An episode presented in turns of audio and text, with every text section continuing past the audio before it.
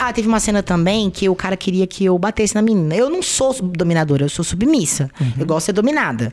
Apesar de eu ter um porte pra dominar, eu não gosto. Aí ele, não, olha só, vou te mostrar um vídeo da menina pra você ver como que é o nível de você bater nela. Falei, tá bom. Aí eu fui ver o nível, mano, duas meninas arrebentando a menina. Mas só, só, só faltou rasgar a menina no meio. Eu fiquei com dó da menina. Eu falei assim, eu acho que eu não quero mais fazer essa cena. Mas a menina curtia isso? Então, Rafa, a pessoa tem que curtir pra fazer isso, não é possível. Ela diz. Porque você contou, você me relatou uma coisa que você fez que você não estava muito afim. Exatamente. Você foi estuprada, na verdade. O que aconteceu esse dia? Esse dia Do, ah, se foi, é, praticamente. cara? Eu não tinha pensado, eu não tinha pensado por esse você lado. foi abusada. Foi. Você parou pra Porque se pensar. parar pra pensar que o cara mandou ele me. Ele falou pra mim que era de boa. E pro ator, ele Isso deu é um outra abuso instrução. É. absurdo que aconteceu com Muito. você. É que você deu uma naturalizada, porque você faz parte desse um pouco Sim. desse ambiente, mas é muito errado o que aconteceu com É, você. mas isso acontece de, acontecia, né? Eu quero deixar isso bem claro. Acontecia, não acontece mais. Acontecia muito dos diretores mandarem fazer, os atores arregaçar as meninas. E as meninas, não, é de boa, é tranquilo. É verdade, é um abuso. né? Hoje em dia não acontece mais. Hoje em dia é, é bem mais tranquilo, né? Mas esse dia aí o cara pegou e falou: não, você vai ter que bater nela. Eu falei, ai, E aí? tá bom, né? Aí fui eu. Né, morrendo de dor, morrendo de dó. Eu falei assim: você me desculpa, tá? Por favor, eu vou ter que bater em você agora. Mas, por favor, desculpa. Aí comecei. Tá. É. Tá. Aí eu. Aí, juro, ele parou a cena. É- Ele falou assim: Fê, você tem que descer o cacete nela.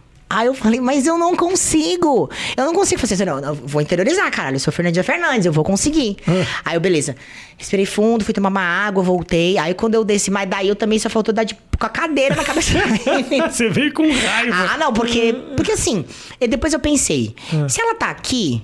É porque ela quer. Mesmo que ela não queira, ela sabe do que tá acontecendo, que nem comigo. Tinha vezes que eu não queria gravar tal cena. Mas, eu ia fazer. Eu não quero pro- problematizar aqui, Eu Fernando. eu não quero causar, mas já causando. Eu não quero problematizar, mas assim. Eu fico pensando, obviamente, no pornô tem mulheres como você que sabem o que querem, sabem Sim. o que vão fazer. Mas com certeza tem umas desavisadas que estão ali também por causa do dinheiro, porque não estão se sentindo muito confortáveis ou não.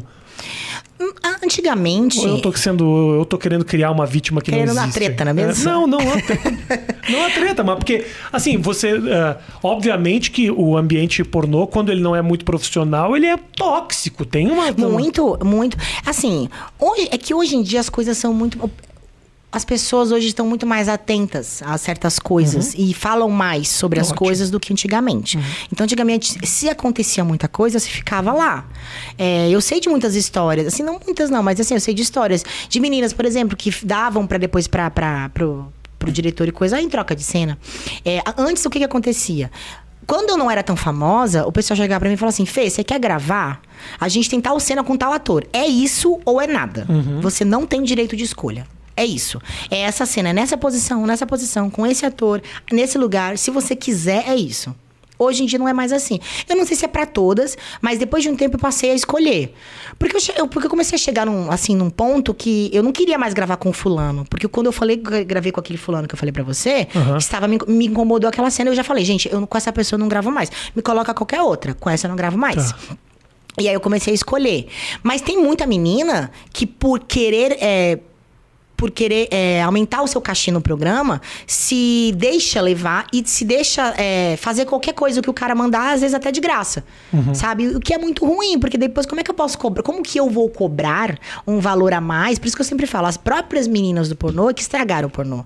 Porque o que elas começaram a fazer? Começaram a cobrar menos pra poder fazer mais. Só que se você tá se desvalorizando, porque o, o cara vai ganhar a mesma coisa. Sim. Pra você ter uma ideia, tem uma, uma produtora, eu não vou citar nomes, que ela ofereceu 1.500 reais pra uma menina. E eu sei dessa história porque chegou no meu, no meu ouvido. Mas pra mim foi outro valor e pra ela foi 1.500. Chegou na mão dela 800. Por quê? Porque ela passou 100 reais no diretor, passou 100 reais na, cara, na, camisa- na, na mão do ator.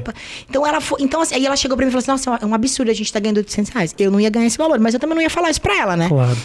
Então, as próprias meninas do pornô é, acabaram afundando, se afundando, Uhum, entendi. por, por, por achar que de repente não vão me chamar mais. Não, não vão chamar mais. Não Uhum. vão chamar. Não vão, tipo, ninguém que paga 300 vai pagar 600 amanhã. Isso não existe. Uhum. Sabemos que isso é em qualquer lugar, né? Não é, só no, não é só no lado do pornô, em qualquer lugar. Quem paga menos não vai pagar mais amanhã, vai pagar menos ainda. Uhum. É muito ruim.